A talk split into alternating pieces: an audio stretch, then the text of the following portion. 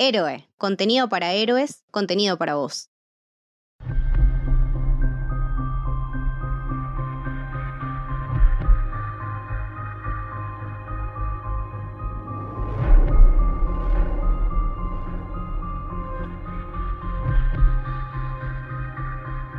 Bienvenidos y bienvenidas al Camino del Héroe. Mi nombre es Lucas y estoy con Camito. Hola, ¿qué tal? Y con Leti.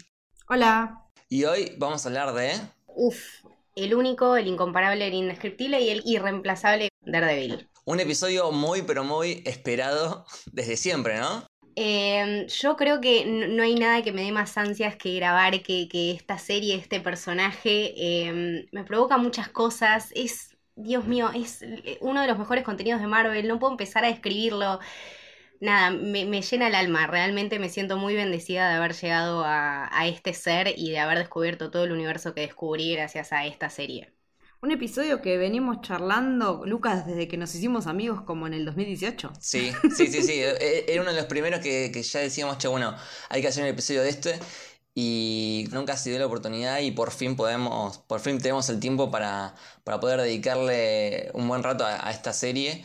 Pero me gustaría que, como hacíamos con las películas del MCU, que cada vez que nos tocaba un personaje nuevo, hablábamos de, los orígenes, eh, me gustaría que hablemos de Daredevil como personaje en los cómics, ¿no? Que fue creado por Stan Lee y el artista Bill Everett en eh, Devil número 1 en abril de 1964. Pero ojo que fue eh, Frank Miller quien le dio más eh, popularidad, digamos, o quien cementó al, personaje más en la época de los 80. Eh, un par de cómics de Miller que son increíbles. Después vamos a, recomendar un par, pero por ejemplo, eh, Born Again para mí es, es la Biblia de, esencial, Absolutamente esencial. Fundamental. Hmm. Qué manera de resignificar personajes Frank Miller en esa época, ¿no? Cómo le dio vuelta y media a un montón de personajes que venían medio alicaídos.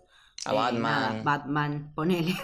También hizo uno de, de Wolverine. Exactamente. Sí, es como que todo lo que tocó lo, lo resignificó y lo trajo como otro tiempo. Y les dio una oscuridad diferente a todos esos personajes.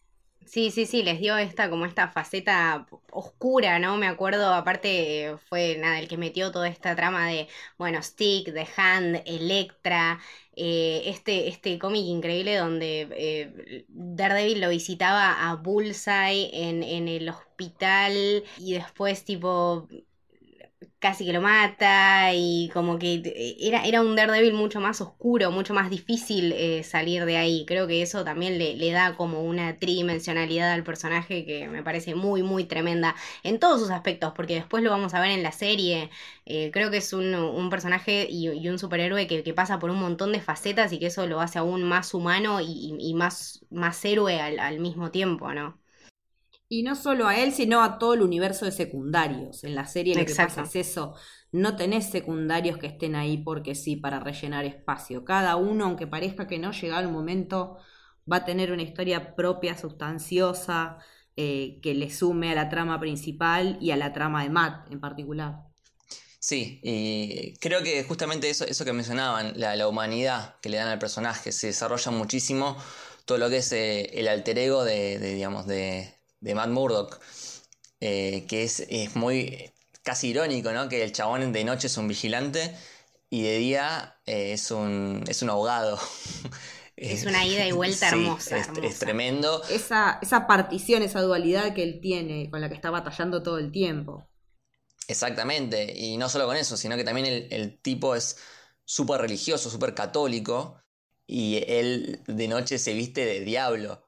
No, no, es que está, está peleando con sus contrapartes eh, constantemente, ¿no? Y aparte, eh, introducir un villano como Kingpin, que bueno, primero lo vimos en Spider-Man y después lo vemos acá, es, es, como que le da a él también una, cierta fuerza y, y, un cierto carácter, ¿no? Querer pelear con este tipo que se quiere llevar la ciudad por delante simplemente por cumplir un capricho suyo. Entonces, esto de anteponer sus necesidades y él batallando también con quién es él y dónde está el límite de lo que puede hacer y lo que no, y de sus creencias y de su realidad, em, tiene una, una sustancia muy linda. Yo justo hoy me puse a, pensar en un paralelismo que veo entre Superman y Batman con Spider-Man y Daredevil, ¿no? Ok. Digamos, es, Spider-Man con Superman que son más inocentones, ¿no? Y por otro lado, Batman y Daredevil que están más asociados a la noche, ¿no? Que salen, salen a la noche y utilizan el arma del miedo ambos. Batman se, básicamente se disfraza de murciélago porque sabe que es un animal que, causa miedo. Exacto. Eh, que es como un monstruo y los criminales le temen, ven la sombra y salen corriendo. Y Daredevil también se, disfraza de, diablo eh, para infundir ese miedo. Eh, entonces esa es su, su herramienta. Sí, sí, sí, aparte, bueno, de, sus propios miedos, ¿no? Y de sus propias también inseguridades. Creo que el, traje que llevan y la responsabilidad con la que se confrontan todo el tiempo también tiene mucho que ver con, esta indumentaria que, ellos usan. Bueno, y, que justamente estos dos personajes, Batman y, Daredevil, justo los haya agarrado Frank Miller con su forma tan, tan característica de contar sus historias tan oscuras, no creo que sea casualidad, ¿no? No, no, no, definitivamente. Y aparte después, bueno, la, la, manera en que se plasma, que después lo vamos a charlar en, en las series, ¿no? Y cómo sus mismos, eh, las mismas personas que lo representan tienen este poder y esta habilidad. Estoy hablando, por ejemplo, ahora de, de Charlie Cox haciendo de, de Daredevil.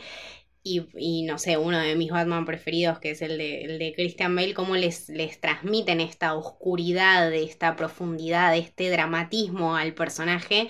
Eh, también cuenta mucho de, eso, como eso también ayuda a la, creación del personaje, ¿no? Y, a la visión que Frank Miller tenía sobre estas historias. Es que también es, eh, ahí es donde te, te preguntas bien cuando hacen los procesos de casting en qué están pensando, ¿no? Porque no, no veo casting malo en Daredevil, no hay nadie que diga. Absolutamente nada, este, nada. Este personaje podría haber sido fulano, no, es este y no queda otra que sea este aunque sea personajes más chiquitos, bueno, Electra es otra cosa, pero eh, de los personajes principales que están siempre dando vueltas, el cast es impecable, bueno, como fue impecable el cast de Bale. Sí, sí, es como que Charlie Cox vendría a ser el Robert Downey Jr. del universo de, de Marvel Netflix no me puedo imaginar a otra persona, o sea, ni siquiera Ben Affleck se me pasa por la cabeza Ben Affleck, lo olvidé, quedó, eh, no sé, perdido en un tacho de basura en algún lado, eso nunca sucedió, eso nunca pasó, es un error de continuidad, Charlie Cox siempre fue Daredevil y siempre lo será, es un chabón impecable desde su actuación, desde su formación, desde su comprensión del personaje y aparte del cariño que, que, le brinda a él y que le brinda todo el cast, hasta Elden haciendo de Foggy, eh, Débora haciendo de Karen, todos le aportan algo que después lo vemos y bueno, Vincent Donofrio que ni hablemos, que cuando van a escuchar gritar porque es un Kimpin único, em, todos le brindan su esencia al personaje y eso lo hace mucho más creíble y mucho más realizable. No me puedo imaginar otro Daredevil que no sea Charlie Cox. Sí, no, y lo mismo pasa con Frank Castle, con el Punisher. Hoy por hoy no podemos ver a nadie más que a Joel Bentar haciendo ese personaje. No, definitivamente. Lo hizo propio como los otros dos que mencionaron recién hicieron propios esos personajes y que ellos queden tan enganchados con los personajes habla de ese proceso también, ¿no? Exacto. De cómo sienten la piel de ese tipo en la piel propia, porque los escuchas en entrevistas y los tipos, los tres, eh, te cuentan que tarde o temprano en algún momento se pensaron sus vidas en relación a la de sus personajes y hicieron comparaciones. Eso, cuando los personajes tienen esa suerte de ser encarnados por la persona correcta, no, hay pocas cosas más, más satisfactorias para ver en lo que es el mundo de la ficción. Definitivamente, y se nota claramente se nota. Bien, hablemos en general de, primero de, la serie. Eh, después nos metemos más en profundidad en, la trama de las temporadas, pero ¿qué sintieron ustedes que, les transmite esta, esta serie? ¿Por qué es tan buena? Yo venía con la. Yo tenía en la cabeza el otro deforme de, de, Ben Affleck y digo. Pero si esa película fue una mierda, ¿por qué esta serie va a estar buena? Esa era la. como la duda, digo por ahí el personaje no da, no, no le veía el potencial. Y salió un viernes, como salen todos los estrenos, creo. Y yo me puse a verla el sábado y la vi todo, me la vi toda en un solo día. a ese nivel, así me, me, noqueó. Me dejó estúpida. Y a raíz de, de Daredevil empecé a leer cómics ya de manera asidua. Fue el que me hizo entrar en este mundo. Te hizo En este comiquera. mundo Sí, sí. Sí, sí, sí. Había leído, ponele, The Walking Dead porque que me interesaba la historia, pero no era como estoy leyendo un cómic. No era esa la manera en la que lo estaba leyendo. Era, bueno, me informo más sobre esta historia que me interesa. Con esto fue abrir un mundo nuevo. Eh, descubrir una manera de escribir, una manera de narrar con imágenes que nunca me haya llamado demasiado la atención. Así que si la idea era que la, que la gente se enganchara con la serie y además empezar a leer cómics, conmigo les resirvió. A mí me pasó exactamente lo mismo. Me pareció desde el minuto uno, eh, un, primero un excelente cast. eh, segundo, el, el desarrollo de, de todos los personajes a lo largo de la primera temporada es una cosa increíble. Después, bueno, cuando llegué a leer los cómics, eh, los cómics elegidos para adaptar y cómo los adaptaron, la manera en la que contaron la historia que me parece súper elegante, súper profunda, eh, súper oscura también, ¿no? El, lo Pero súper realista y- dentro de todo Claro, eso exactamente, súper tridimensional, como Marvel necesitaba este toque de realidad, algo un poco más adulto, algo un poco más fuerte, esta, esta esencia picante que le, que le brindó a, a este universo, que aparte después la manera de encajarlo, como veíamos en, en ciertos capítulos, ciertas referencias al, al universo de Marvel, ya sea por un artículo pegado en una pared de, de la Torre Stark o lo que sea, cómo te dejaba esa, esas ganitas, ¿no? De saber si en algún momento se iba a enganchar. Eh, después, bueno, el, el guion súper comiquero y súper bien adaptado a, las circunstancias. em, los escenarios, ¿no? La manera de, de montar todo y de filmar todo en, en locaciones muy similares a lo que es Hell's Kitchen. Em, Sí, transmitiéndote es la mugre de Kitchen. Exactamente, transmitiéndote el, el hedor, el, todo ese vapor, esa suciedad, esa, esa impureza, ¿no? Que, que tanto lo caracteriza a Daredevil. Después el uso de, bueno, de, de, de la oscuridad, cómo te lleva a esa ambientación toda que es otra cosa, o sea, no es, no es algo que estábamos acostumbrados a ver o en Iron Man o en el Capitán América o donde sea, más allá de, todas las facetas de oscuridad que hayamos visto de los personajes. Esto era algo mucho más personal, esto era un, un tipo luchando con sus propios demonios y a la vez tratando de salvar una ciudad, es algo tremendo. Tremendo, me parece hermoso. Y a partir de ahí, bueno, me pasó lo mismo que Leti, me llevó directamente a los cómics y, mm, Después, bueno, de, de ver a los increíbles artistas que, que lo retrataron a, lo largo del tiempo y las increíbles historias que, que tenían para contar, siempre te deja ese, esa cosa de humanidad y heroísmo que realmente ningún, ningún otro superhéroe me, me lo produjo hasta ahora. Personalmente es mi favorito. Eh, a mí lo que me pasó es que me sorprendió un montón el tono, porque eh, a ese Claro, momento... sí. ¿qué, qué año es esto? ¿2000? 2015. 2015, claro. 2015 la primera. En pleno fase 2 del MCU y es un tono totalmente diferente, o sea, se decidió no ponerlo en el MCU justamente porque no querían hacer una serie, eh, ¿cómo se llama? Eh, rated eh, para mayores. R. Sí, para mayores de 18. Entonces por eso se, se- se eligió ir por, por una serie eh, con Netflix. Estuvo me- metido eh, Jep Loeb como una especie de Kevin Feige. Sí. Así como Kevin Feige es el que or- orquesta el MCU, este Jep Loeb, que también escribió Batman y Daredevil justamente. Bueno, él era como quien manejaba todo esto. Al final de cuentas no le fue muy bien. Claro, sí, en, en un overall es complicado, claro. Y, me gustaría que hablemos de eso, del camino de estas series, de, de este universo de, de Marvel en Netflix, porque bueno, empezó excelente con la primera temporada de Daredevil, que fue recibida con aplausos básicamente. Aplausos, ovaciones, un quilombo. Es una temporada perfecta. Claro, Netflix liberó sus ratings por primera vez, o sea, en, en su puta vida habían hecho esto. Eh, fue la segunda serie más pirateada después de Game of Thrones. Quilombo, absoluto quilombo, ovaciones de pie, todo, todo la verdad le salió divino. Pero bueno, después... Yo me acuerdo que estaba obsesionadísimo con esto, o sea, estaba, Same, estaba same. con Sí, una manija tipo, bueno, dame más temporadas, dame más personajes, dame más series. Dame más historias de esas que están buenísimas que las lees. Dame Born Again, era la Claro. Claro. el pedido. Y después vino eh, la primera temporada de Jessica Jones, que también estuvo muy buena, Estuvo bien, ¿eh? Sí, sí, sí. con David Tennant, con un villano increíble. Que aparte, el, el correrse de tenerlo fichado como Doctor Who, Sí. como tu doctor preferido, Claro. verlo hacer de malo, fue el rango que tiene este tipo, por Dios. A mí me pasó eso. A mí me flashó, boluda. Me flashó. Me gustó mucho. La primera, de, de hecho, me hiciste acordar, la primera de Jessica Jones me gustó un montón, la banco. Sí, y también de vuelta con este tono muy adulto, la mina puteando, aparece haciendo pis, con tipos. Que se cogió a uno, que se toma un whisky. O sea, bien, bien, bien adulto. Es muy real, exactamente. Le, brindaba a Marvel esa tridimensionalidad y esa adultez que no teníamos eh, programado, ni previsto, ni planeado ver por las películas. Qué sé yo, estábamos, estábamos acostumbrados a algo más PG rated, o sea, un, un poco más calmado, un poco más comiquero, pero no tan oscuro, no tan Frank Milleresco si se quiere, ¿no? Si seguimos la línea.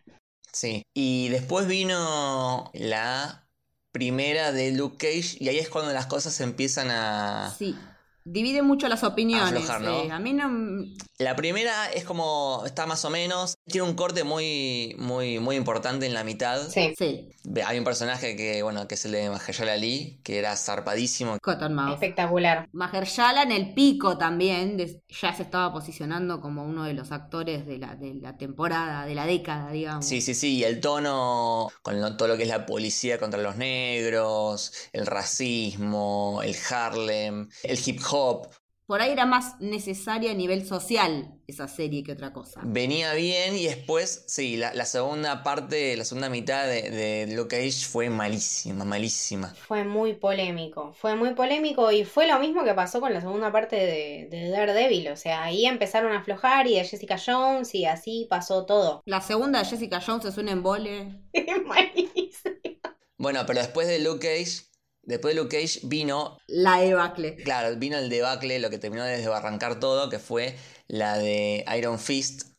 Que esa es una poronga. El personaje está bueno, el de los cómics. Pero. El, error fueron los guiones ahí. Está maltratado en, en la serie. Digamos, la vi más que nada porque estaba manija para Defenders. Que fue peor todavía. Eh, pero la terminé de ver totalmente forzado. Con Iron Fist yo la pasé mal. Sí, no. Aparte, viste que tienen esto que son 13 eh, capítulos de una hora, que le sobran. tipo, en 6 capítulos lo cerrabas con moñito, ¿eh? Boludo, se me hizo. Iron Fist se me hizo innecesariamente larga. O sea, peor que la Season 2 de Daredevil. Y mira que esa la luché una bocha, ¿eh? Pero Iron Fist, en serio, 13 capítulos de un rubio millonario, tipo, contando sus, sus vaivenes y por qué él quiere. Anda la concha de tu madre, boludo. No sé, contámelo de otra manera, ¿entendés? No sé qué pasó ahí. Le faltó con Loon, eso tiene. Hubo poco. Muy Arrow, ¿no? También. Tiene un par de, robos a Arrow. Sí, un poco. Un montón le afana a Arrow. Igual Arrow ya le afana a Batman, así que. Eh, y después vino, ahí sí, lo que terminó de cementar el, fracaso este, de este, universo que fue Defenders, que era algo que la gente esperaba muchísimo porque era la Avengers de 2012, ¿viste? Donde se juntaban todos. Era acá y yo tenía esperanza de que, bueno, capaz que eh, teniendo Daredevil, teniendo Jessica Jones, eh, sale algo bueno. Y fue una poronga tremenda. Atómica. Hubiera sido más inteligente hacer Heroes for Hire que otra cosa. Para los que no saben, Heroes for Hire sería como Luke Cage y Iron Fist como una especie de equipo, que hubiese sido mucho más... Eh, mucho más divertido porque ellos tienen como una especie de química, es como que... Tienen una química que algo se pudo ver apenas en algunas escenas en Defenders, pero que tenías la plataforma perfecta para hacer eso, que es mucho más divertida esa serie. Y no, hicieron esta mierda. No, no, no, fue muy difícil verlo. Aparte, bueno, con todo el arco de, de Daredevil Season 2 que, que, teníamos, que es complicadísimo. Eh, Electra, que fue un personaje muy complicado. No, lo peor es que en Defenders se le dio mucha bola a toda la trama de Iron Fist claro. y mucha bola a toda la trama de Electra, que era lo peor de la Season 2 de Daredevil. Entonces le prestaron atención a lo peor. Claro, la gente de continuidad, la gente de ratings, la gente de, no sé, eh, marketing no vio estas cosas, no pudo saber que nosotros no queríamos esto, que el capítulo, por ejemplo, en, la temporada 2, me acuerdo del capítulo que, en que no estuvo Punisher en absoluto, fue el que menos rating tuvo, chicos. Sí. Esto nos está diciendo algo, o sea, evidentemente Electra no funciona. Toda la trama de The Hunt, toda la trama de Stick, toda esta bola del Black Sky es un quilombo.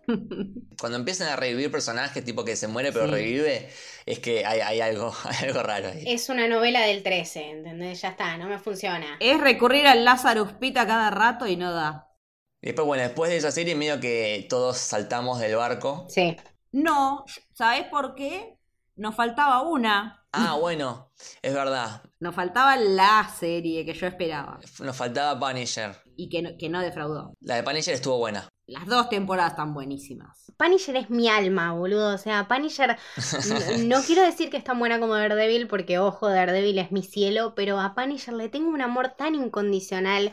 O sea, aposta el cariño que me, que me dejó Frank Castle en la segunda temporada. Yo, si no fuese por Frank Castle, no hubiese sobrevivido la segunda temporada, y lo digo muy en serio.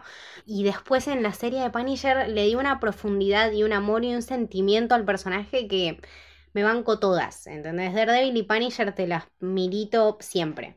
Totalmente, totalmente. Eh, pero bueno, después de, todo eso, no sé, la verdad que no sabría decirte si después la segunda de, Luke Cage eh, estuvo buena o no, porque ni la vi. No la vi, vi un capítulo y me aburrió. Ahí después de Defender yo medio que vi, vi la de The Punisher y después sí abandoné el barco porque no... Hay que saber cuándo saltar, amigos. Sí, dicen que la tercera de Jessica está, pero yo no la vi. ¿Tiene una tercera? Sí, sí, sí. ¿Tiene una tercera? Sí, sí. Ah, Menos mal que no te enteraste. Ni me enteré que salió. Ah, así que bueno, nos quedó eh, Daredevil 3 que eh, volvió a estar muy buena. Pedazo de serie, boludo. Pedazo de temporada. Que la, tercera es, increíble, sí. Que nos dejó con un cliffhanger terrible. Dios mío, ¿por qué no tuve ese Bullseye? ¿Por qué? ¿Por qué me lo quitaron? ¿Sabe la historia de ese actor? De Wilson Bettel, el chico que hizo de, de Bullseye. Él fue a las pruebas de vestuario para ser el Capitán América. Cuando Chris Evans ah, estaba que sí, que no, que... Mm, ¿eh? Bueno, ese mismo chico se hizo las pruebas de vestuario y fue casi capitán. Wow. Imposible imaginárselo ahora, pero. Como que ya me, me descontextuaste toda la, situación. O sea, ahora no puedo ver otro Capitán América que no sea Chris Evans, pero viéndolo a Chris Evans y viéndolo al chabón, sí, puedo ver un, cierto paralelismo. No, y aparte quedó re deprimido. Perfecto para Bullseye. Y, pensó en dejar la actuación por haber perdido ese papel. Y cuando, cuando recibió esta propuesta fue como que dijo, bueno, voy a tener mi revancha con Marvel. Y nada, hizo un, un bullseye extremo. increíble. Y para ir cerrando eh, esta parte del, universo de Marvel Netflix, que hay cositas que, valoro. Me, gustó esto del, código de color que usaban para cada serie. Eh, Daredevil jugaba con, con el Bordeaux, eh, Jessica Jones con el violeta, Luke Cage con el amarillo y eh, Iron Fist con el verde. Eh, y los pósters tenían eso. Y también dentro de cada serie, la iluminación y las luces también. Iban acordes. Exactamente. Y bueno, cada, cada serie tenía su, su tono o su, su trama. En Daredevil jugaba con, con lo legal, con el periodismo también. Jessica Jones más por lo detectivesco, por... Bueno, ella es una... Eh, sí, detective privada. PI, eh, detective privada. Bueno, Luke Cage iba por la parte de la mafia, del Harlem. Y Iron Fist iba por lo empresarial, por la familia, el, poder. Como que me parece que eso fue el atractivo. Como que cada una, más allá del superhéroe, tenía toda una trama detrás eh, que la transformaba en una serie... Con una sustancia así bien marcada. Exactamente. Pero creo que de todas la, más rewatchable es la de Daredevil. Sí, es re rewatchable. Sí, creo que lejos la más eh, rewatchable de todas es eh, Daredevil. No solamente porque, bueno, es, es mi favorita, eso es dato aparte y, no es para nada relevante. Pero mm, más allá de eso, ¿no? Fue, bueno, la, que empezó todo este universo de, superhéroes en, Netflix y así en, formato series que lo podíamos seguir más, más de cerca. Y mm, nos dio también un tipo de personaje que, necesitábamos en, en este universo eh, nos dio esa oscuridad, esa lucha interna, esa búsqueda de su propia identidad, esta cosa de em, un lugar real, eh, con problemas reales, con problemas de, gente que, que trata siempre de, super, de sobreponerse a, estas cosas que son el poder, ¿no? Y que tan difícil es apalearlo, como bueno, tanto le costó a Matt Murdock llegar a un personaje como Wilson Fisk. Eh, nos introdujo personajes increíbles como el de Punisher y personajes secundarios también, ¿no? Eh, Foggy, Karen, toda, bueno, la grandeza que, que ellos desprenden y cómo todos en sí forman parte de este de este personaje que, que, encarna toda la serie en sí, que es Daredevil. Em, creo que es una de las, de las más logradas por eso, por, por toda la inversión de, de, emociones que nos logra que nos logra depositar a, a, nosotros, ¿no? Yo me acuerdo ver la primera temporada y quedarme encantada, ver la segunda y decir, bueno, esto eh, falló un poquito, pero igual me trajo cosas buenas y la tercera que fue increíble, siempre tiene algo para rescatar. Y creo que eso es con lo que me quedo hoy, más allá de Iron Fist, de Luke Cage, de Jessica Jones, me quedo con eh, la grandeza y lo lindo de una serie como Daredevil, que aparte me introdujo a los cómics. Es eh, el día de hoy que yo empecé mucho más a leer cómics por culpa de Daredevil. Yo vi a este personaje y me introduje en ese mundo. Entonces, nada, le, voy a valorar siempre también eso.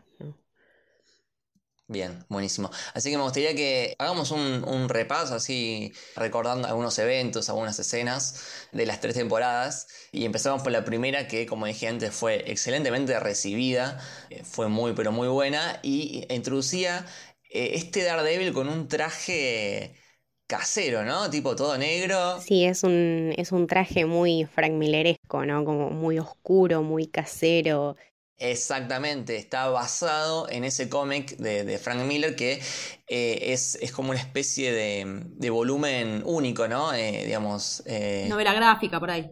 Sí, exactamente. que se llama The Man Without Fear. Dibujado por John Romita Jr. Está buenísimo, ese cómic es muy bueno y es es genial para introducirle a alguien. Sí. Tenés el origen, tenés a este Daredevil con el, traje es igual. chabón todo de negro con, con la capucha sin, sin, sin agujeritos y nada. La capucha negra y los, los palitos. Que es algo que también hicieron en las demás series, eso de tardar en llegar al traje original con el que conocemos a los personajes. Esa transición hasta el traje en los cuatro personajes tuvo la continuidad también. Es verdad, es verdad. Y bueno, esta temporada yo tengo que destacar muchísimo mi parte favorita, creo que quizás de toda la serie, que ocurre en el capítulo 2. Sí. Y es la famosísima pelea en el pasillo, que es un plano de secuencia súper largo y súper violento. El plano secuencia este al, que nos estamos refiriendo es una de mis cosas favoritas en la serie. A partir de ahí, encima, ya como te lo introduce en el segundo o tercer capítulo, es una cosa que nunca antes habíamos visto en este universo. Es una violencia non-stop que va y va y va por cinco minutos. Aparte la coreografía me parece absolutamente impecable. Y también de vuelta en, este contexto, ¿no? Oscuridad, el vestido de negro. Entonces, ¿cómo nos sitúa en esta situación y nos da también una de las coreografías más inolvidables de, de Daredevil, justamente? Totalmente. Bueno, pero esta, esta escena es la más icónica de, para mí, de toda la serie a mí me, llama mucho la atención los movimientos de la cámara, ¿no? Porque generalmente cuando vemos plano de secuencia, en las películas, por ejemplo, la cámara suele tener más movimientos más como humanos, ¿no? Como... Sí, más de acompañamiento. Y acá la cámara está muy tranquila, no se mueve tanto. Incluso hay momentos donde se queda mm, enfocando el pasillo y Daredevil se mete en una habitación y la cámara no la acompaña. No, y escuchás el quilombo. Escuchamos que hay ruido, escuchamos que pasan cosas y no vemos nada y de repente el chabón sale distinto, tipo sale con, un coso de sangre, con un agujero en la, en la remera. Aparentemente ganó, pero no sabemos qué pasó ahí adentro.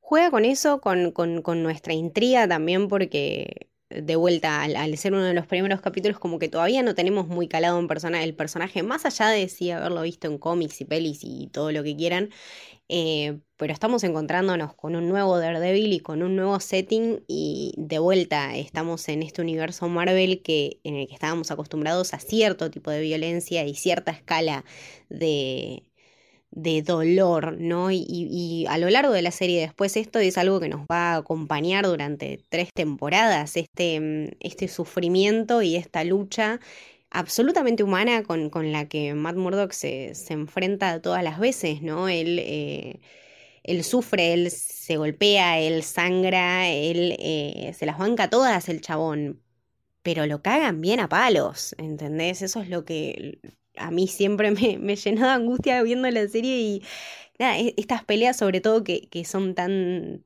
tan definitivas, ¿no? De, de, Daredevil, estos, bueno, después planos secuencias, peleas largas, muchísimas escenas de acción donde al chabón lo ves prácticamente agotado, y es que sí, porque es un ser humano como vos y como yo, nada más que tiene un, sentido de, de radar, pero más allá de eso, es un ser como vos y como yo que encima, nada, es ciego. no, lo, no lo para en absoluto, ¿no? Eso, pero bueno, eh, es un ser como, como nosotros. No tiene super fuerza o super resistencia. O sea, tiene, tiene este sexto sentido, pero no es que sus golpes duelen más o, o, su cuerpo resiste. Si alguien le pega una piña, le duele menos, claro. Entonces, en, esta escena, cada golpe que le dan es súper súper sentido, o sea, te duele un montón. Sí, te duele lastima. Mm. Y a su vez, cada golpe que da él lo cansa cada vez más. Va avanzando y el chabón está cada vez más cansado. En un momento, como ya que para pegarle a uno es como que tiene que tomar aire y, tomar envión para pegarle porque ya no puede más, totalmente cansado y se va viendo a lo largo de, la escena. Se va viendo a lo largo de la escena y, y, después a lo largo de la serie, ¿no? Es esto que a él lo va agotando constantemente y también va descubriendo esta parte eh, no mala, sino más difícil de, la, de, la, situación y de la vida que él eligió, a la que él eligió enfrentarse, ¿no? Eh, nadie le puso un arma en la cabeza y le dijo, bueno, ahora hacete un superhéroe que vigile las calles de Hell's Kitchen. No, el chabón lo eligió y lo vemos, de hecho, durante toda la serie batallando con esa decisión porque está cansado, porque está abatido, porque no puede más, porque lo están agarrando de lados que él no está preparado para, para que lo agarren, porque lo agotan mental, física, psicológica, emocionalmente, todo el tiempo, todos los villanos que se le presentan. Y es eh, algo absolutamente intrínseco a la naturaleza humana eh, eh, ser desgastado. El, el, chabón justamente por esto siempre digo, ¿no? Que, él es de alguna manera mi superhéroe favorito, porque más allá de su sentido de radar y de todo lo que quieras, es una persona y se las bancó todas, todas. Lo podemos ver perfectamente en esta serie. A lo largo de estas tres temporadas lo, lo apalearon por completo y el chabón se levantó siempre. Sí, en los momentos en los que queda pateado, tirado en la calle, lloviendo, que le gotea sangre y agua y que respira como de otra manera, a mí me hizo, yo me, encontré respirando a la par de él en, esas, en esa escena, porque estaba tan metida en, lo que estaba pasando que me encontré con la respiración acompasada, la del personaje. Digo, qué, qué tipo, o sea, qué, qué bien le está poniendo el cuerpo a esto, que nos hace sentir que le está doliendo todo esto y cómo también sentís que Él está eh, necesitando qué redención, porque también es eso es lo que nos lleva, ese tremendo mundo religioso y espiritual que tiene Matt Murdock adentro y que explota por ese lado en las noches con Daredevil. Totalmente. Eh, repasemos un poco lo que serían los villanos de esta temporada, un poco para para ponernos en contexto, eh, porque tenemos una especie de equipo de villanos. Tenemos a, los hermanos rusos, que no son los directores de Infinity War. No, sino son unos rusos random de Rusia. Claro. Después tenemos a el contador, yo no me acuerdo de los nombres, había uno que era un contador. Tenemos a mm, Madame Gao, la puta Gao. Sí, una genia. Y tenemos a Nobu, que es el japonés. O sea, Madame Gao es china. Y tenemos a Nobu, que es japonés. Y tenemos, bueno, al, que sería el asistente sí. del Kimping, que es el que manejaba este grupo. Porque Kimping, como que no. Toda la primera parte de la temporada no aparece. Claro, exacto. Tenía, bueno, a James Wesley, que estaba como a cargo de todas sus operaciones, y creo que durante los primeros tres o cuatro capítulos incluso no lo vemos en ningún momento a Fisk. Eh, sí vemos, por ejemplo, me acuerdo, sus manos o escuchamos su voz en el teléfono, como decía Leti, pero siempre también eso creo que forma parte de su construcción de carácter y construcción de villano en sí, ¿no? Esta persona que, bueno, pasó su vida escondiéndose y haciendo la cantidad de maldades que nosotros sabemos que hacía, pero siempre ahí en la sombra, surgando como si fuese un una especie de monstruo, pero bien vivo está y bien humano es. Eso es lo que lo hace aún peor. Y bueno, con, eh, con Vincent Donofrio, que se lleva absolutamente todos los aplausos mejor Kingpin de la historia y una de las mejores performances de villanos de Marvel que, que vi desde que tengo memoria. Totalmente. Después, del lado del equipo de, de Matt, tenemos, bueno, a Foggy, su, su mejor amigo. Foggy me parece a, ver, más allá de su sentido alto de moralidad y de incluso hasta de, superioridad que a veces tiene con Matt, estas, estas peleas, ¿no? De bueno, vos elegiste esto y hacete cargo de esto y vos tenés que saber cuándo parar y todo eso. Em, creo que nunca jamás en, en, la serie pierde la fe, el amor, el cariño y el respeto por su amigo, ¿no? Eh, sí se pelean, sí tienen desencuentros, sí tienen incluso diferentes opiniones, pero cada uno del otro aprende y Foggy lo ayudó incluso cuando todo el mundo y hasta él mismo se había dado la espalda, Matt Murdock, ¿no?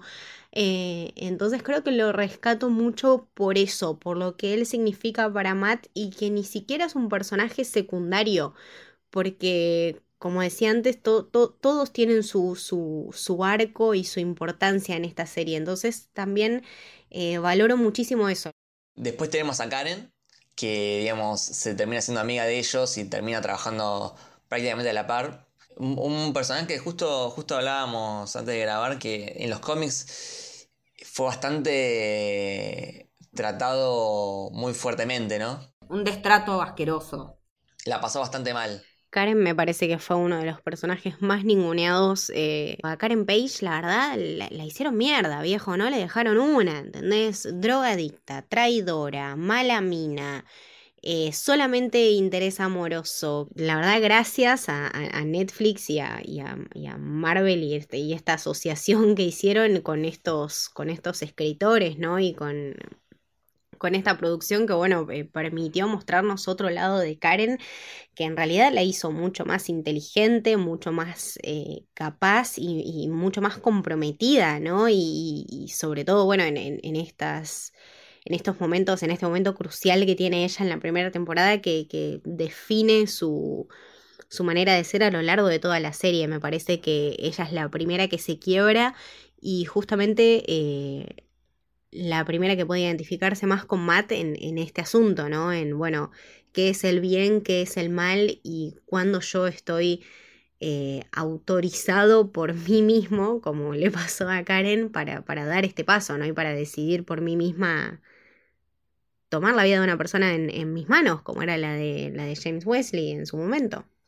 Es, es, en realidad lo veo ahora mirándolo en retrospectiva como el papel de Black Widow en el sentido en que em, es la cosa que los mantiene unidos, ¿no? A, Matt y a Foggy, eh, sobre todo cuando, bueno, cuando ellos tienen estos vaivenes de amistad ella siempre es de alguna manera la constante y también, bueno, la vemos, eh, como decía Leti, empatizar con Frank Castle. Vemos una Karen mucho más capaz de llevar la historia adelante y que tiene también mucho más sentido justamente por, por las cosas que, que ella significa para Matt y para la historia en general. Sí, lo que tiene también es que ella también mueve, mueve la trama, el argumento, porque en un momento se, se, convierte prácticamente en una periodista y mientras el otro se está cagando a piñas con, con, con Kimpin o con quien sea, ella es la que va averiguando todo sin, digamos, sin tirar un golpe, ¿no? Siempre tomando otro camino. Es quien termina averiguando y rastreando las cosas. Es la que termina craqueando todo.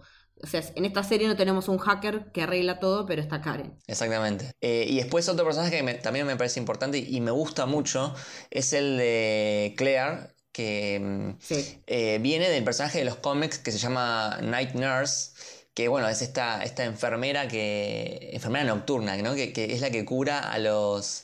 a los superhéroes, ¿no? Tipo, los superhéroes no pueden ir a un hospital porque no pueden porque tienen una identidad secreta. Claro, es que en realidad si lo pensás es lo más natural del mundo, o sea, no podés ir a atenderte a un hospital porque todo el mundo va a saber que sos Daredevil o Luke Cage o Iron Fist o quien seas, eh, entonces qué mejor que, introducir a alguien tan, tan importante y tan crucial para esta trama que después va a ir encajando mismo con, con las otras series de del universo Marvel Netflix. Y aparte bueno eh, Rosario que me parece zarpada. La verdad la, la, recontra pegaron con este papel y sobre todo con la importancia que, que tiene en, la vida de Matt durante esta primera temporada. Necesito ya verla haciendo Ahsoka, ya. Sí. Me muero. Y también termina siendo una especie de constante en, las cuatro series, ¿no? Porque después aparece en... Creo que aparecen todas. Me parece que aparecen todas. Sí, sí, aparecen todas. Eh, es, es como el, el hilo que une a este equipo. Claro, exactamente. Aparte, bueno, como decíamos, ¿no? Por, por el papel que ella termina eh, jugando en, en, Daredevil en la primera temporada, cuando lo encuentra ahí tirado, creo que se había peleado con un ruso, con un policía o con un policía ruso, no sé, ya ni me acuerdo. Eh, pero nada, lo encuentra hecho mierda, casi muerto, ¿no? Al borde de la muerte. Em, y es a una de las primeras personas que, que bueno, que, que, lo ve a Matt sin, sin su máscara, ¿no? Y también se encuentra con este momento Matt de decir, bueno, eh, esta mina ya me vio. Entonces eh, despierta un montón de cosas nuevas, me parece, en, el personaje. Totalmente, totalmente de acuerdo. Y bueno, retomando un poco la trama, esto que hablábamos de que Ping no estaba presente, o sea, estaba, presente en forma de, leyenda o de, entidad. Me encanta como que hay, un par de, escenas donde, no sé, hay un tipo que confiesa que lo contrató Ping y después se mata, se suicida. Es brutal esa escena donde el chabón se da la cabeza con un caño que había ahí, creo que es una de las más inesperadas y las que más mierda me hizo. Date cuenta el, miedo que el chabón está infligiendo en la sociedad y en la gente que él maneja, que el tipo se tuvo que matar para no querer enfrentarse a la ira de este hijo de puta cuando se, cuando se entere que le dio su nombre. Eh, realmente me, acuerdo de verla una de las primeras veces y, quedar absolutamente impactada, no lo podía creer porque aparte de vuelta estábamos, estábamos expuestos a un nivel de violencia que no estábamos acostumbrados. Eh, entonces ver este, este suicidio fue algo como wow. Hasta ahora me pone la piel de gallina, así que ni te digo.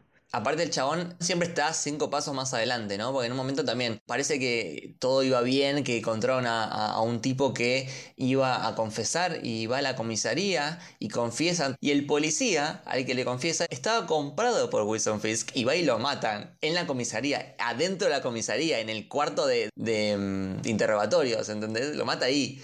O sea, tiene la, policía en el bolsillo. Aparte, eh, como decíamos antes, también te, marca un montón la personalidad de, Wilson Fisk y lo que el chabón es capaz de hacer si se entera que lo cagaste. Primero que encima durante esos capítulos, creo que en, ese capítulo como que ni lo, ni, lo vimos todavía. Y bueno, me acuerdo de la primera aparición que es el chabón rompiendo y, degollando a un tipo eh, con, la, con la puerta de un auto. O sea, abriendo y cerrando la puerta del auto, el chabón le arrancó la cabeza. ¿Ves eso? Y como introducción del personaje ya entendés un montón de cosas.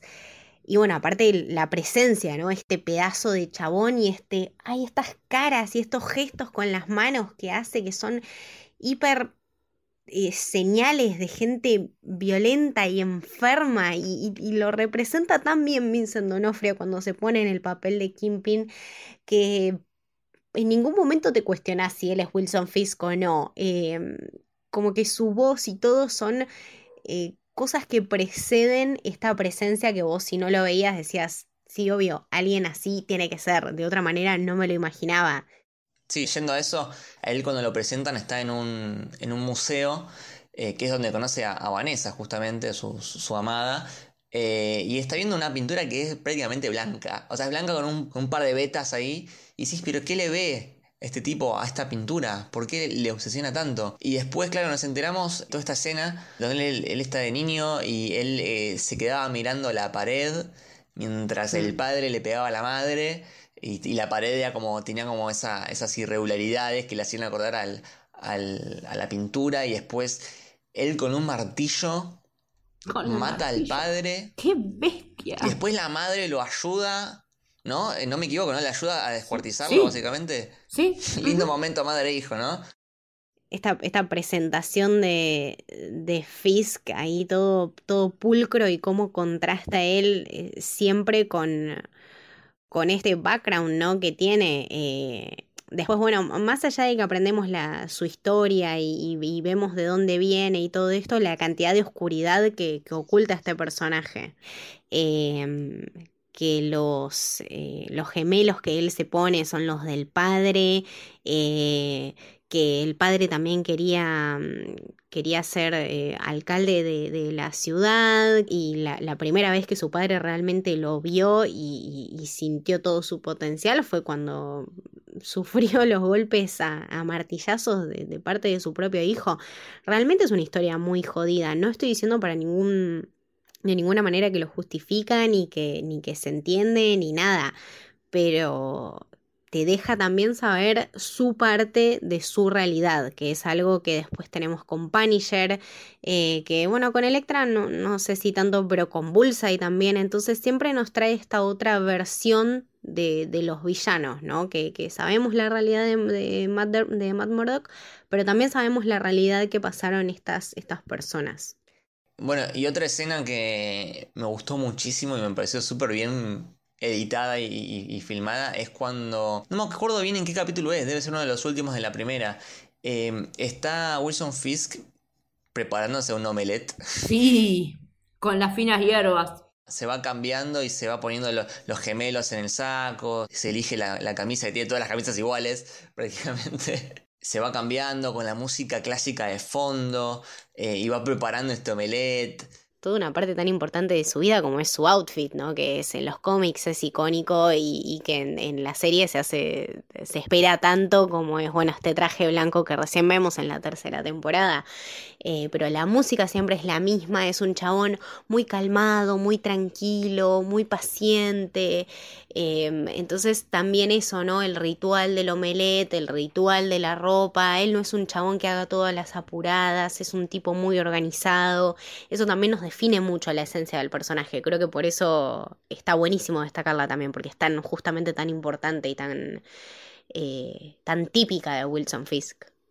No, y aparte, es igual el tipo te da la, sensación de que está todo contenido, está todo derechito de blanco, pero que cuando va este tipo revienta y cagamos todos. E, es como que lo contiene hasta que en un punto ya el cuerpo no puede más reprimir esa violencia. Y, lo ves en la manera en la que él se expresa, en la, la manera en que habla, en, la que modula, como que está constantemente haciendo una represión fuerte de todo eso otro. Y después, más adelante, eh, bueno, había toda una subtrama eh, entre Karen y el reportero que era Ben Unrich, el reportero del diario, que estaban investigando sobre Wilson Fisk para hablar de una forma de, de exponerlo, digamos, tomando un camino más, eh, más público. Y justo cuando lo van a exponer, eh, Chabón se presenta en la tele. Siempre está un paso adelante. Claro, exactamente. Sí, es eh, Karen y Ben Ulrich que están, bueno, eh, buscando alguna manera de desenmascarar a este tipo a través de, lo legal, ¿no? Del poder de la prensa y toda la bola. y ellos se van, creo que al, asilo de la madre de, Fisk, que no sé cómo mierda la había traqueado, pero la habían traqueado y la mina seguía viva.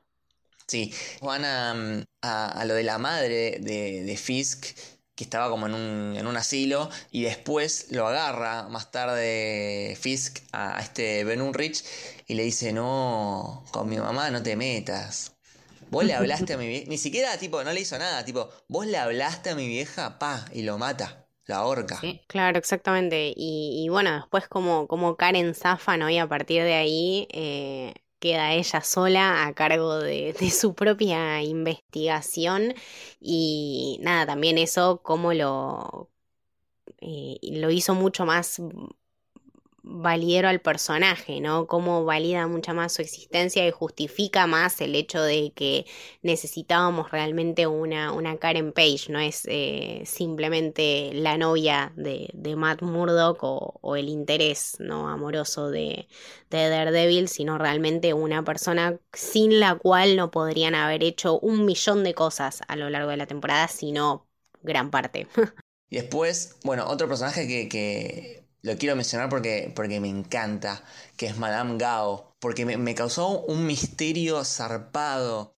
Vos veías a este equipo de villanos y eran como todos, bueno, los rusos, el japonés, este Nobu, y esta viejita ahí con el bastoncito, que habla, hablando muy lento, no te le ponen subtítulos porque no sabes lo que dice, totalmente misteriosa. Tienen como una fábrica con chinos ciegos haciendo heroína. Eh, es muy divertido cuando eh, Daredevil se mete en esta fábrica y, y Madame Gao le, da un sopapo que lo manda a volar 7 metros, más, o menos.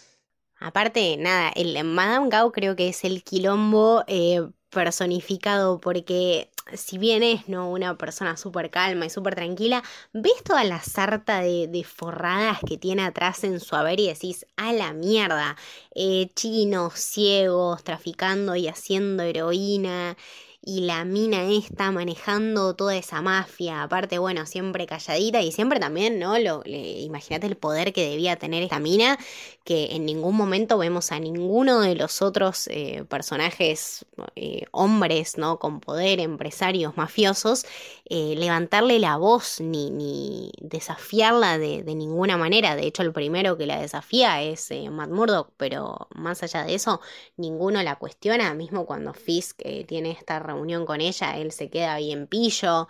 Eh, es una mina que realmente tiene mucho poder y significa mucho en, en su organización, ¿no?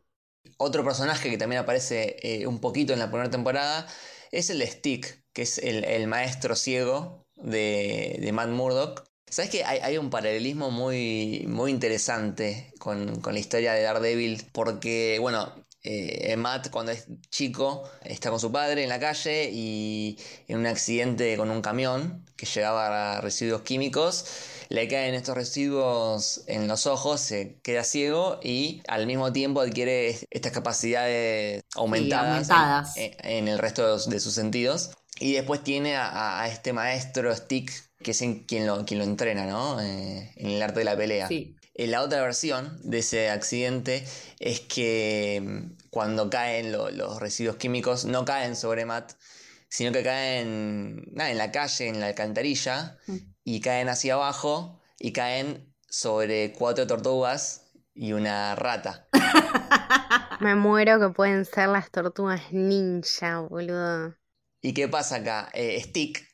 Stick es palo. Y el maestro de las tortugas ninja es Splinter, que es astilla esa astilla. Me encanta. No, no, no, es una genialidad. Hay un cómic que, hace ese juego que, es como que es con dos versiones del mismo evento. No, no, el, universo de Marvel realmente no, no tiene límites. La falopeada extrema, increíble. Em, después, bueno, está, está toda esta trama con Nobu, que pelean, que después Nobu parece que se prende fuego, porque, que muere, pero después no muere. Está el Black Sky, que, que también es bastante misterioso. Y también que, Stick tiene como una filosofía bastante distinta a la de Matt. Sí, nada. Eh, porque Stick, Stick va, va, directo a matar. De hecho, quería, quería matar a este niño que era el Black Sky y Matt no, no lo deja. Entonces, e, eso también va a traer problemas después más adelante.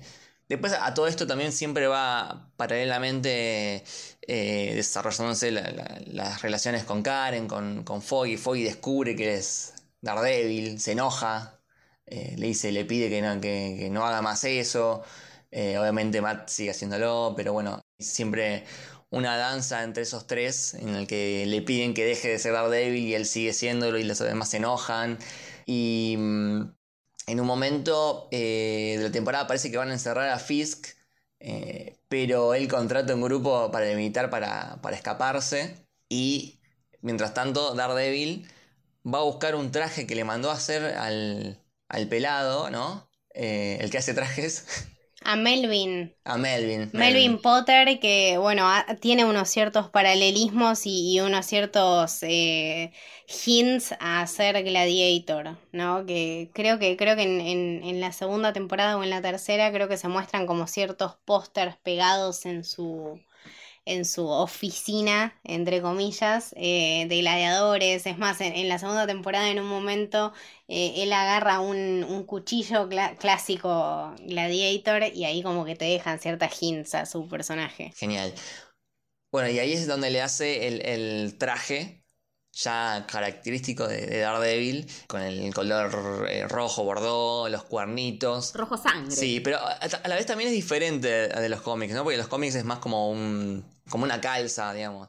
Este tiene como una especie de armadura, tiene como eh, parches que se nota que son como más sólidos. Más Batman. Sí, más a lo Batman. Sí, sí, sí, más a lo Batman. Claro, exactamente. A lo Batman que estamos viendo ya hace tiempo en televisión y en series. Sí, y el detalle de que, bueno, ¿por qué? ¿Por qué rojo, no? Y es para que cuando sangre, eh, mis enemigos no me vean que estoy sangrando. Eso me encanta. Hasta eso pensó el chabón. Eh, no, me, acordé de, que no, hablamos de, la intro, esa pintura chorreando, que medio que parece sangre también, no se sabe bien qué es, ese fluido que va... Que lo va constituyendo a él, a la ciudad. Sí, es hipnótica. Y todo lo que costó también hacer esa intro, ¿no? Es esa intro característica que uno no saltea y en la que uno siempre encuentra como algo, algo lindo, es la música, es la composición. Bueno, viene justamente de, los mismos creadores que hicieron la, el title sequence para True Detective que de hecho si, lo ves tiene como un cierto mismo encanto, tanto en la música como en los efectos, eh, es como este mapping out ¿no? De, de, lo que va a pasar es esta, este, este zoom in, por ejemplo, cuando, cuando, no sé, haces un zoom en un ojo de alguien y ves, bueno, un mapa de la ciudad, bueno, en este caso ves justamente la esencia de Daredevil y este fluido que es medio como una consistencia entre sangre y casi como pintura. De, hecho, creo que eh, tuvieron que hacer un montón de tomas al respecto y encontrarle la consistencia a ese líquido fue, fue muy difícil. Parece crayón derretido. Entre, entre sangre, o sea, el correr de la sangre y el correr de otros fluidos. El, equipo creativo se llama Elastic. y es el mismo que hizo en la intro para, para True Detective. Em, entonces, bueno, como que tomaron a partir de ahí ciertas, ciertos lugares eh, definitivos o particulares de Nueva York y a partir de ahí, bueno, empezaron a planear toda esta, esta secuencia de títulos medio sangrientos eh, con respecto a, Daredevil y lo que mismo la ciudad significa para él. Y bueno, después de todo eso eh, se encuentran Daredevil y, Wilson Fisk en un callejón. Y bueno, está la, la, batalla final que termina ganando Daredevil con un salto súper épico que le pega en la cabeza. Y termina Wilson encerrado en la cárcel. Soy muy fan de, de estas tomas donde está Daredevil en, en los techos ¿no? Está la cámara de abajo. Como las cornisas de los, de los techos. Sí, súper característicos. Eh, en, la, en, la, tercera también, eh, cuando está en la cruz. Absolutamente, sí. Porque aparte, eh, capta mucho la esencia de la ciudad, ¿no? Y de, la relación que él tiene como este, bueno, vigilante, pero a la vez es una persona que la vive, la respira, la sufre, está siempre este paralelismo. Como está siempre mirando, ¿no? Eh, claro. y es irónico porque él está vestido de, de diablo, pero termina siendo un ángel guardián. Exacto. un ángel guardián. De Hell's Kitchen. El juego es constantemente hermoso y palpable. Bien, buenísimo. Eh, pasamos a la Season 2, quizás la más floja de, de la serie. Sí, definitivamente. No te permito, no te permito. Nada que tenga semejante personaje va a ser nunca mediocre. Pero no, digamos, de las tres es la más eh, sí, es la más floja de las tres. Sí, sí, sí, De hecho, fue la que, la que menos veces revisité. Eh, lo que me pasa a mí es que la sentí como muy. como en dos partes, ¿no? Eh, toda la primera parte me encantó, que es la de Punisher. pero, tipo, súper bien, venía re bien. Sí. Y después cuando entra Electra en el juego y deja de aparecer Punisher y se pone muy aburrido, media chota la historia. Eh, Ella no es interesante como personaje, la actriz no me transmite nada. Claro, no es interesante, es muy, no sé, es muy como adivinable lo que va a pasar. Aparte te meten todo este quilombo de Electra, de Han, los Yakuzas. Y en el medio tenés una historia como la de Punisher que es un personaje de la Concha de la Lora, que es un actor de la Concha de la Lora y que además te da este sentimiento y esta empatía que, a ver, uno no puede empatizar y uno no puede reflejarse en una millonaria que está aburrida y solamente porque está aburrida se pone a jugar a que es una vigilante, ¿entendés? Pero vos podés empatizar con un chabón al que le cagó la vida una fiscal y todo el gobierno trazando una operación, que esa operación llevó a la masacre de su familia. El chabón es un soldado eh, que pasa por los mil quilombos y viene a un poco de paz con su familia y termina con la familia baleada en pleno Central Park. Entonces, si vos no querés justicia para este chabón, realmente sos un hijo de puta. Sorry, pero es así. Sí, es que, es que ahí está el problema, que tenés una situación tan mundana, tan real, tan palpable, tan de que la podés identificar como algo que le puede pasar a alguien, como la historia del Punisher, versus la otra flasheada de la otra con las magias y qué sé yo. Va más místico por el lado de Electra, y eso es lo que, lo que te saca de la serie. No conjugaron bien a nivel construcción del guion esas dos cuestiones. Son un montón de cosas. O una de dos. O te dedicabas a una y hacías una temporada más corta, o hacías dos temporadas con, las, con distintos dramas porque no, no intersectan bien. No, ella no entra en ese universo de personajes que ya teníamos, al que se inserta perfecto Frank. Ella, ella como que, que está fuera de registro, como que es un personaje que no da para lo que venían construyendo con todo lo demás. No se entiende. Es todo este quilombo de Dejan, de los yakuzas, eh, este, capítulo en que ellos van a una fiesta y, roban un libro, uh, tipo, la puta madre, dame de Punisher, ¿entendés? sí, totalmente. Bueno, hablamos de Punisher. Bueno. Eh, que, empieza, o sea, tiene una relación eh, muy particular con, con Daredevil eh, porque terminan siendo como, eh, este término es como frenemy, es como amigos y, enemigos a la vez. Empiezan mal, empiezan eh, peleándose, varias peleas al principio. De hecho, Frank le tira un tiro en la cabeza, en la cabeza. Exactamente, o sea, le pega un balazo. Ese final de capítulo con Daredevil recibiendo un balazo por parte de Frank y toda esa secuencia de este desbalance eh, en el oído que le trae, yo creo que me acuerdo de eso y me dan náuseas, boludo.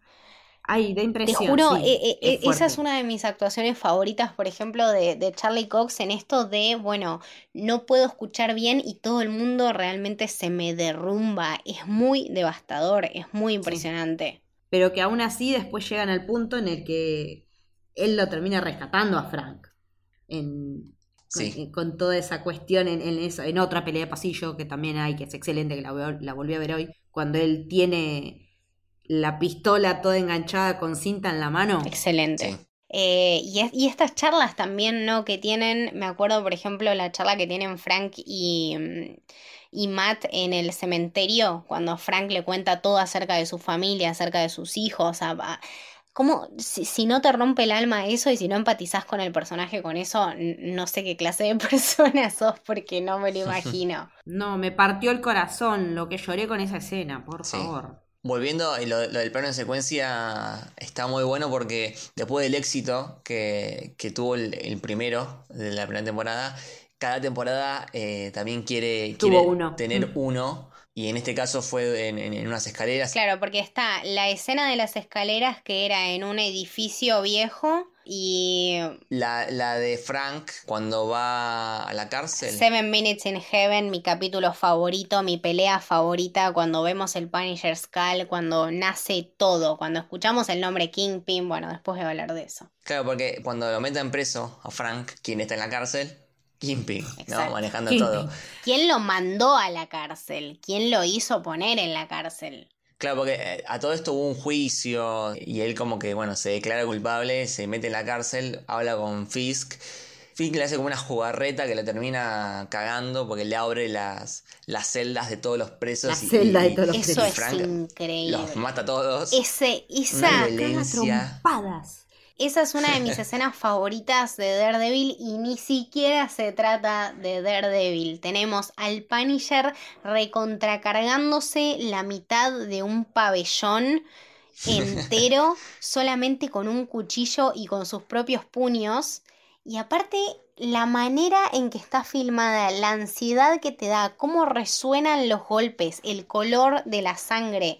La primera vez que vemos el Punisher School, Más los naranjas de los trajes. sí. contrasta el naranja, Todo, el todo. rojo, el blanco, el agua, la cárcel, el silencio, los ruidos, los golpes. Es, es un impacto sonoro audiovisual, es, es tremendo, es muy tremendo. Y la actuación de John que, que simplemente me deja sin palabras, por supuesto. Es el Punisher. Cuando anunciaron que era John Ventral, dije que bueno, sí, o sea, es re, tiene la cara de Punisher. La cara la tenía, sí, eso pasaba. Sí, sí, la cara la tiene. Absolutamente, el tono de voz. Con la voz como rasposa. Como sí, como medio agrietada. Sí. Em, después, bueno, toda la parte de, de- que viene después, eh, la de Electra ya más o menos hablamos. Y bueno, todo termina eh, en el final de temporada con una pelea de Daredevil y Electra contra eh, la mano que estaba liderada por Nobu, que no murió en la primera. El Punisher tuvo un momento porque lo, lo ayudaba de lejos con un, con un sniper. Increíble. Y también Stick también aparece en el último momento para cortarle la cabeza a, a Nobu. Que Nobu es como que lo, lo- lo seguían reviviendo, tipo, parecía que moría y no moría. Hasta, hasta que vino Stick y dijo, listo, vamos a cortar la cabeza. La puta madre, Sí. ¿entendés? Morite ya, man. Eh, y ahí, bueno, ahí termina la, la segunda. En el medio tenemos The Defenders. Sí. Lo que nos deja es que Daredevil y Electra quedan en, en ese edificio que se derrumba. Que parece que, que Matt muere, pero al final no, porque aparece en una cama que está siendo atendido por una monja. Maggie. Y termina ahí. Y ahí todos dijimos, Sí. ¡sí! Los que conocen eh, el cómic dicen, Ok, es Born Again. Sí, sí, sí. Y después, eh, me acuerdo antes de que salga la tercera temporada, que estuvieron largando pósters y mucho con el tema mm, religioso, ¿no? De, era, era muy claro que iba por el lado de, de Born Again. Eh, Born Again es un cómic que lo recomiendo porque lleva a Matt Murdock al límite. Que exactamente, no, eh, ya lo lleva al al límite de sus posibilidades, de su fe, de sus convicciones, de sus creencias, lo lleva a cuestionarse absolutamente todo y que es donde nos deja eh, Defenders y bueno, la, la Season 2 de, de Daredevil, pero a, a la- un personaje al borde del, del colapso absolutamente. Sí, sí. Bueno, habla de eso, de, de- de como que. De, de caer y después eh, renacer. Y cada capítulo, cada issue sería eh, del, Sí. del, del cómic. Ay, las tapas, Se las llama tapas. como. Tiene como una connotación eh, religiosa, ¿no? Tipo, uno se llama Renacimiento. eh, ahora, ahora no me los acuerdo mucho, pero eh, tienen Sí, no me acuerdo si no son las partes del Via Crucis Eh, o algo parecido. Puede ser, sí, sí, totalmente puede ser. Me parece que son como. Porque aparte las tapas de cada uno, como que van encarnando los distintos Ujú. estadios del Via Crucis de Jesús. Así que, nada, bueno, eh, léanlo porque aparte se puede leer suelto, así que no, no necesitan leer nada antes. Y realmente todo tiene mucho más sentido después de que leen Born Again. Así que bueno, en la Season 3 eh, Matt empieza muy herido. Creo que no escucha de, de uno de sus oídos, lo cual es un gran problema para él porque se vale de, de- de su audición, ¿no? Para, para poder ver. Y también va desarrollando como una especie de crisis de fe, ¿no? Él, él que es tan, tan católico, tan religioso, se empieza a cuestionar todo, a cuestionar a Dios, a cuestionar su, su rol como Daredevil. Hace acordar mucho a Spider-Man 2, ¿no? Sí. Que tiene también su, su momento Sí. en el que él eh, pierde sus poderes, eh, no quiere ser Spider-Man. Me hace acordar mucho eso. Sí, sí, absolutamente. Y de hecho eh, nos lo adelantan muchísimo. Yo me acuerdo con, con el tráiler y con los pósters. Siempre Daredevil tiene, tuvo un, un complemento visual que fue esto, ¿no? El tema de los pósters y el tema de comunicar a sus fans a través de eso. El tipo de temporada que nos esperábamos. Por ejemplo, la primera tenía pósters divinos, la segunda fue como un, un pseudo eh, póster de Miguel Ángel con lo bueno de su derecha y lo malo de su izquierda y el logo de Punisher atrás. Era todo un quilombo y no se entendía absolutamente nada lo que iba a pasar, que justamente es lo que pasó con la temporada. En la temporada 3 tenemos para mí los que son los mejores pósters. Colores fuertes, imágenes sólidas y una soledad devastadora. Este mat así en forma de cruz. Eh, tirado a la nada, tirado al, olvido y, a su propia a su propia redención, ¿no? Que él mismo se iba a tener que tomar y reconstruirse de esas cenizas. Entonces, eh, también en, los trailers lo, lo, mostraban bastante, este tema de, bueno, de estar abatido, de estar agotado, de estar absolutamente solo, que él mismo elige aislarse. Sí, bueno, hay uno de los pósters que mm, está Daredevil que es como que se le está saliendo el traje, eh, como, que, como si estuviese cambiando de piel, como si estuviese renaciendo, y le va quedando el, traje de la primera temporada, el que era el negro, el casero. ¿no? Entonces volvemos. Como volver al origen. Volvemos a los orígenes, volvemos a, ese traje, quizás con el, con el aditamento de que se, pone como unas, unas sogas, ¿no? En, en las manos. Sí. Pasa que acá es su única manera de derrotar a este enemigo, ¿no? Tenemos también nuevos villanos, aparte tenemos qué tipo de villanos, ¿no? O sea, no estamos jodiendo acá. Y sí, bueno, porque nos, presentan a Ben Poindexter, o Dex para los amigos, que es manipulado todo el tiempo por, por Wilson Fisk, ¿no? Que Wilson eh, también eh, en esta temporada está como mucho eh, detrás de escena, está como manipulando todo eh, de lejos, ¿no? Eh, él, ve todo, escucha todo y le va llenando a la cabeza a, Dex. Exactamente, me parece la mejor construcción de personajes la tiene esta temporada. Tanto para Matt como para Kingpin, como para lo que sería Bullseye.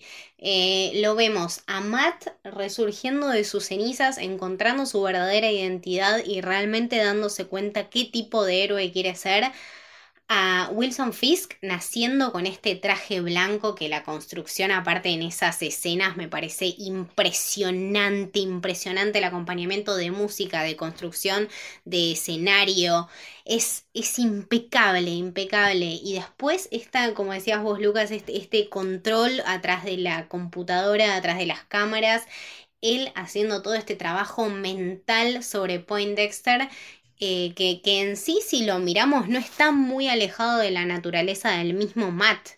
Em, dos personas que desde chicas se crían solas, eh, que no tienen mucho apoyo en el otro, pero que sin embargo siguen caminos completamente distintos, ¿no? Siendo que también eh, Dex tiene una habilidad particular. Claro, exactamente. Así como Matt tiene todos los otros sentidos exaltados, este pibe tiene puntería. Es así. Es lo que decía Camito, que tienen como una historia un poco similar, pero tomaron eh, diferentes elecciones, ¿no? Y eso lo llevó a, tener caminos totalmente opuestos. Pero también lo irónico es que Kingpin le da el traje la, el traje. De Daredevil. Entonces es Ben Poindexter usando el traje de Daredevil para inculparlo. Aparte, cómo lo rompe. O sea, vemos ese, ese capítulo donde, donde Fisk mata deliberadamente a Julie, que era la única posibilidad de redención de Ben Poindexter. El chabón la, manda a matar mientras él está mirando a través de una cámara. O sea, súper siniestro, súper planeado, súper Wilson Fisk. Es, un, es su propia esencia y, y él construye un villano a partir de su propia mierda. Es realmente muy fuerte, muy sumamente perturbador. No sé, me parece que, es la esencia misma de Wilson Fisk. Porque, volvés al principio, parece un tipo. También tiene muy buena puntería, pero parece un tipo normal, un agente de FBI. Dentro de todo. Eh, que tiene novia. Y después va, van avanzando los, episodios y nos damos cuenta que en realidad no, no tenía novia sino que es una chica a la que él espiaba, que acosaba. era un stalker, eh, sabía todo sobre ella, pero nunca le habló. Y es, como súper creepy. aparte de dónde venía toda esta relación de él laburando en, una, en un centro de ayuda al suicida porque él tiene una historia que aparte la construimos eh, en base a dos episodios súper fuertes que nos marcan muchísimo la personalidad del chabón, lo manipulador que era y lo enfermo que realmente está y cuánto necesita una ayuda que nadie fue capaz de brindarle jamás y que la única persona que fue capaz de brindárselo se murió de cáncer. Entonces, eh, cómo, cómo, cómo, su marco de vida lo, lo condujo literalmente a ser un enfermo mental es muy grave esto. También creo que para el público en general habla un montón, habla acerca de buscar ayuda, acerca de hacerse escuchar, acerca de hacerse entender y de rodearse de la gente correcta, ¿no? De vuelta a esto de las similitudes entre Matt y Ben y cómo la elección marca una diferencia muy grande. Sí, sí. Bueno, él creo que en un momento él quema eh, las grabaciones, ¿no? de la terapia. Claro, de la terapia y es cuando se termina de romper y, ya directamente va por el lado del villano y de, de Bullseye. Em, hay una pelea muy, pero muy buena que tienen eh, Matt y Bullseye en, en, la comisaría, ¿no? Primero se pelean en la comisaría, después se pelean en la iglesia. No es en la comisaría, es en el. Em, creo que es en el New York Bulletin. Ah, en el diario. Donde mismo estaba. Donde está Karen, que está con Foggy y. Ah. Sí, sí, que están todos ahí. Eh, claro, es exactamente ahí, sí, donde de, de hecho, bueno, eh, Bullseye deja una sarta de muertos que mamita. Encima los deja nombre de Daredevil, porque estaba con el traje de Daredevil. Claro. Claro. No, la parte me encanta de los usos que le da a, este, a este poder, ¿no? El tipo, en un momento le tira una pelota de, de béisbol, la hace rebotar en la pared y le da en la cara más. Le tira cualquier, le tira cualquier cosa, un lápiz. Todo elemento arrojadizo es un arma. Sí, sí, sí, es zarpadísimo. Me daba mucho miedo. Te mata con nada. Con cualquier objeto te mata. ¿Te das cuenta de con qué, cosa, con qué cosas peligrosas estamos rodeados y no nos damos cuenta? Exactamente, a mí me pasó eso, sí. Me da mucho, mucho miedo este villano por su poder y, por su inestabilidad, ¿no? Eh, chabón pues, está totalmente desquiciado. Sí, eso es lo que marca la diferencia. Es que eso es lo que lo hace. Es una bomba de tiempo. No sabes para qué la agarrar. Porque en un momento hasta parece que él se está fumando posta que es Daredevil. Sí, sí, sí, está, está, está loco. Y mm, también, bueno, destacar el, plano de secuencia que corresponde al de esta temporada. El de la cárcel. Sí, después de que tiene ese encuentro con, con Fisk, que es eh, elemental. Y, y, nada, donde él, bueno, donde, Matt tiene que, que, salir de alguna manera y ni siquiera lo vemos como Daredevil, o sea, lo vemos como Matt Murdock enfrentándose a toda una prisión, es una locura esa pelea, esos, esos hallway scenes que son, bueno, la marca registrada de Daredevil en esta temporada fue elemental y fue tremendo. La, cancha que tiene Charlie Cox para manejarse en este tipo de situaciones creo que es inmensa. Sí, el making of de esa escena, es, de esa plano secuencia está buenísimo. Si lo, si lo encuentran en YouTube, mírenlo porque está bárbaro. Y acá se pasaron porque dura 11 minutos. 11 minutos, ¿eh? Sí, es larga. Mm, sí, sí, pasa que es, eh, tiene interiores y exteriores esa pelea. Sí, tiene de todo. Es como un buen regalo de despedida, ¿no? De, de, lo que es la serie. Para mí está absolutamente a la altura y también le da la altura al personaje. O sea, ya, por ejemplo, en la segunda temporada, el la pelea icónica nos la había regalado eh, Punisher en su caso y bueno, en, este caso una buena manera de redimirse y demostrar de quién es la serie también es darle una, una pelea icónica a Daredevil, no solo como Daredevil, sino como Matt Murdock, ¿no? En su, en su esencia de ser, que no solamente es este vigilante, sino que también es un ser humano y una persona que está buscando su camino y que en este caso tenía que encontrar una manera para salir de prisión. No, y que aparte es cuando él termina reconciliando esas dos partes. Cuando peleas, pero a cara limpia, eh, estás diciendo que sos este y sos el otro.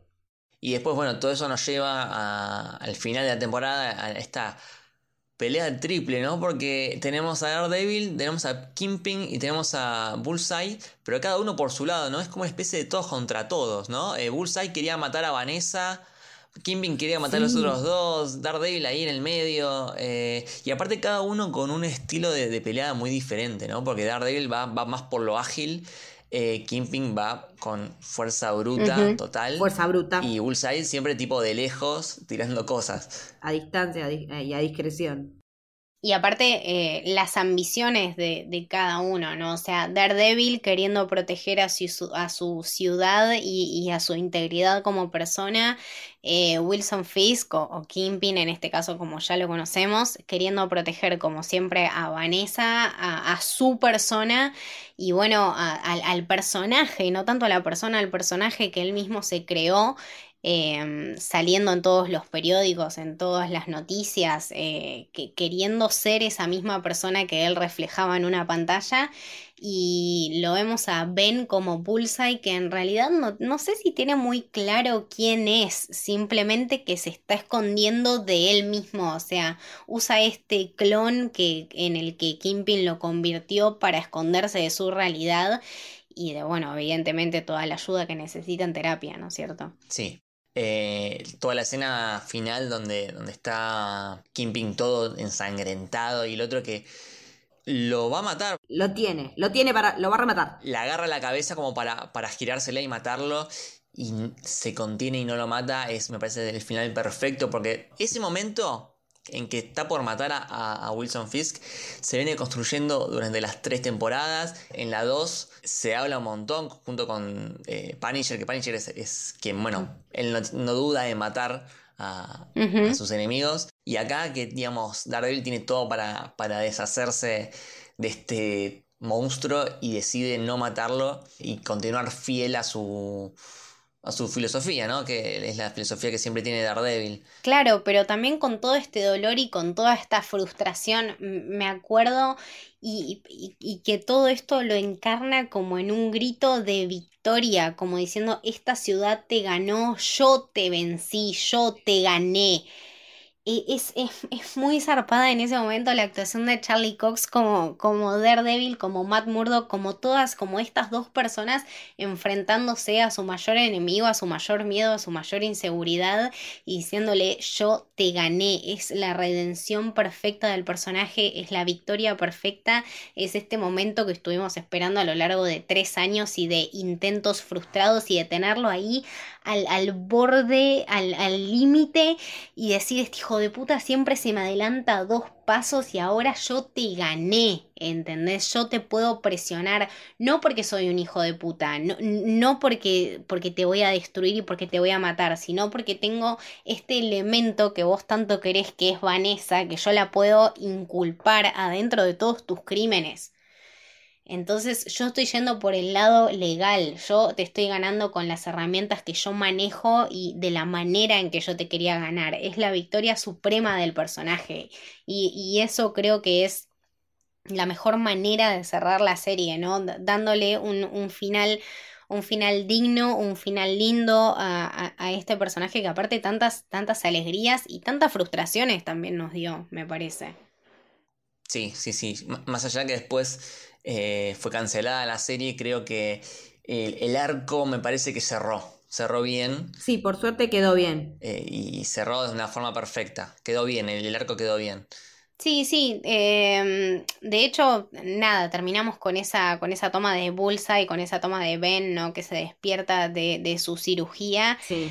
Y bueno, con el ojito, con el ojito biónico, clásico de Bulsa y lo que sea, pero de alguna manera no me molesta que haya terminado así. Tuvimos este, este final tan lindo de los tres amigos eh, reunidos una vez más. Ay, sí, está bueno. Me pareció una manera hermosa que no podría haber terminado de otra forma. Sí, porque estos tres como que nunca tienen un momento de paz en la serie, siempre están llorando, peleándose eh, y acá en este momento están los tres reunidos, hablan del estudio Murdoch, Nelson and, Page. Realmente creo que, creo que se hizo justicia, que no se estiró innecesariamente y que cada personaje tuvo su cierre, o sea, em, Karen teniendo, tu, teniendo también, bueno, no lo nombramos, pero el capítulo de Karen y todo lo que habla de, de, su pasado y, y, toda la manera en la que justifica a su persona y de la manera que es, Eh, me parece que también ella encuentra una cierta paz, un, un, grupo de amistad, un, un, lugar donde, donde ella se puede sentir segura.